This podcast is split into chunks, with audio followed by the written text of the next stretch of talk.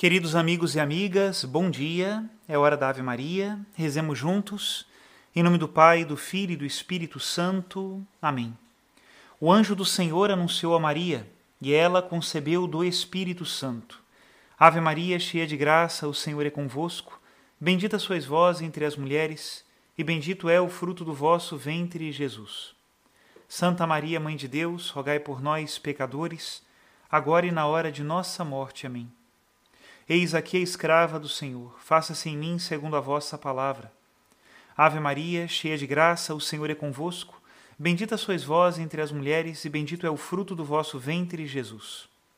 Santa Maria, Mãe de Deus, rogai por nós, pecadores, agora e na hora de nossa morte. Amém. E o Verbo de Deus se fez carne e habitou entre nós. Ave Maria, cheia de graça, o Senhor é convosco. Bendita sois vós entre as mulheres, e bendito é o fruto do vosso ventre, Jesus. Santa Maria, Mãe de Deus, rogai por nós, pecadores, agora e na hora de nossa morte. Amém. Rogai por nós, ó Santa Mãe de Deus, para que sejamos dignos das promessas de Cristo. Oremos. Infundi, Senhor, em nossas almas a vossa graça, nós o suplicamos, para que nós que conhecemos pelo anúncio do anjo a encarnação de Jesus Cristo, vosso Filho e nosso Senhor, cheguemos por sua paixão e morte de cruz à glória da ressurreição da carne. Pelo mesmo Cristo nosso Senhor. Amém. Em nome do Pai, do Filho e do Espírito Santo. Amém. Queridos irmãos e irmãs, hoje nós vamos ler a audiência que o Papa Francisco pronunciou no dia 22 de setembro. Essa audiência é muito interessante porque ele resume a viagem que ele fez a Budapeste e a Eslováquia. Vamos ouvir o que o Papa nos diz. Irmãos e irmãs, bom dia. Hoje gostaria de vos falar sobre a viagem apostólica que realizei a Budapeste e a Eslováquia, que se concluiu precisamente há uma semana, na quarta-feira passada. Resumi-la-ei assim: foi uma peregrinação de oração, uma peregrinação às raízes, uma peregrinação de esperança. Oração, raízes e esperança. A primeira etapa foi em Budapeste para a Santa Missa de encerramento do Congresso Eucarístico Internacional, adiada exatamente de um ano por causa da pandemia. Houve uma grande participação nesta celebração. O povo santo de Deus, no dia do Senhor, reuniu-se perante o mistério da Santíssima Eucaristia, pelo qual é continuamente gerado e regenerado. Foi abraçado pela cruz que se erguia sobre o altar mostrando a mesma direção indicada pela Eucaristia, ou seja, o caminho do amor humilde e abnegado, do amor generoso e respeitador de todos, da via da fé que purifica da mundanidade e conduz à essencialidade. Esta fé purifica-nos sempre e afasta-nos da mundanidade que nos arruína a todos. É um caruncho que nos corrói por dentro e a peregrinação de oração concluiu-se na Eslováquia, na festa de Nossa Senhora das Dores.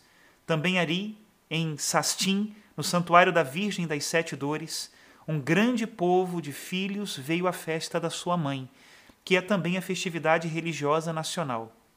Então, a minha foi uma peregrinação de oração no coração da Europa, começando pela adoração e terminando pela piedade popular.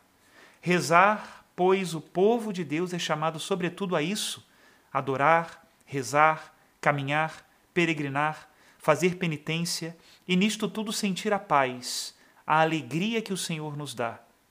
A nossa vida deve ser assim: adorar, rezar, caminhar, peregrinar, fazer penitência. E isto é de particular importância no continente europeu, onde a presença de Deus está tão diluída. Vemo-lo todos os dias?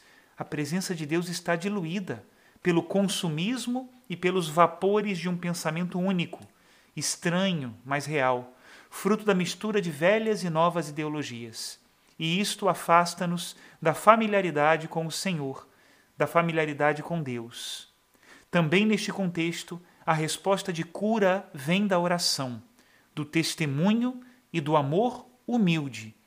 O amor humilde que serve. Retomemos esta ideia. O cristão existe para servir. Foi isto que vi no encontro com o povo santo de Deus. O que eu vi? Um povo fiel, que sofreu a perseguição ateia. Também o vi no rosto dos nossos irmãos e irmãs judeus, com os quais nos recordamos do Shoah, pois não há oração sem memória. Não há oração sem memória. O que significa isto? Para nós, quando rezamos, devemos recordar a nossa vida, a vida do nosso povo, a vida de tantas pessoas que nos acompanham na cidade, tendo em consideração qual foi a sua história. Um dos bispos eslovacos, já idoso, ao saudar-me, disse-me: Eu fui eletricista para me esconder dos comunistas. Este é um bom bispo. Na ditadura, na perseguição, ele era um condutor de energia. Depois, no escondimento, exercia o seu ofício de bispo, e ninguém o sabia. Assim é na perseguição. Não há oração sem memória.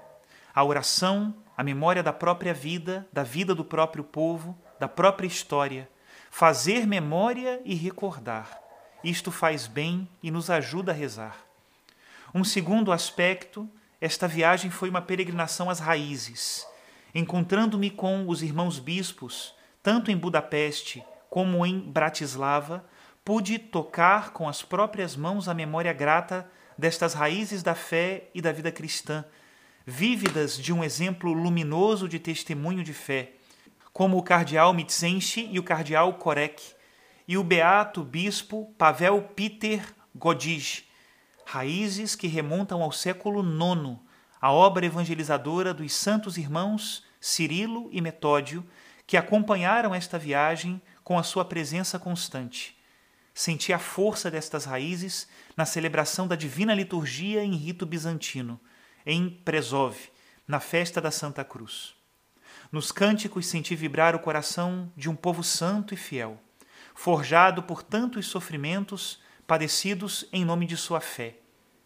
Insisti várias vezes que estas raízes estão sempre vivas, cheias da linfa vital que é o Espírito Santo e que devem ser preservadas como tais não como peças de um museu, não ideologizadas nem instrumentalizadas por interesses de prestígio ou de poder, para consolidar uma identidade fechada. Não. Isto significaria trair e esterilizar. Para nós, Cirilo e Metódio não são personagens a ser comemorados, mas modelos a serem imitados, mestres dos quais aprender sempre o espírito e o método da evangelização assim como seu compromisso civil. Durante esta viagem ao coração da Europa, pensei muitas vezes nos pais da União Europeia, como a sonharam, não como uma agência para distribuir colonizações ideológicas de moda, não, como eles de fato a sonharam. Assim entendidas e vividas, as raízes são garantia de um futuro. Delas brotam um frondoso ramo de esperança. Também nós temos raízes. Cada um de nós tem as suas próprias raízes. Recordamos as nossas raízes? Os nossos pais, os nossos avós? E estamos ligados aos avós que são de fato um tesouro? Não são velhos, não. Eles deram-nos a linfa. Deves, portanto, estar com eles e beber deles para crescer e ir em frente. Não dizemos, vai, refugia-te nas raízes. Não, não.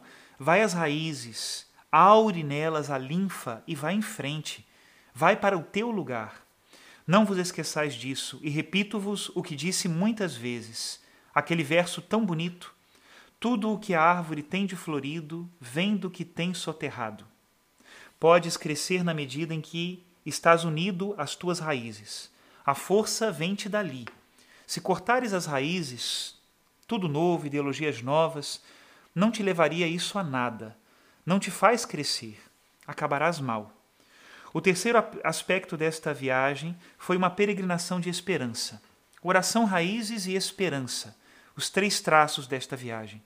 Vi muita esperança nos olhos dos jovens, no inesquecível encontro no estádio de Cochice. Também isto me deu esperança, ver muitos, muitos casais jovens e tantas crianças e pensei no inverno demográfico que estamos vivendo. E aqueles países florescem com casais jovens e com crianças, um sinal de esperança. Especialmente em tempos de pandemia, este momento de festa foi um sinal forte e encorajador. também graças à presença de muitos casais jovens com seus filhos. Igualmente forte e profético foi o testemunho da beata Ana Kolesávora, jovem eslovaca que defendeu a própria dignidade contra a violência à custa da sua própria vida. Um testemunho que infelizmente é relevante como nunca, pois a violência contra as mulheres é uma chaga aberta no mundo inteiro. Vi esperança em muitas pessoas que silenciosamente se ocupam e se preocupam com o próximo.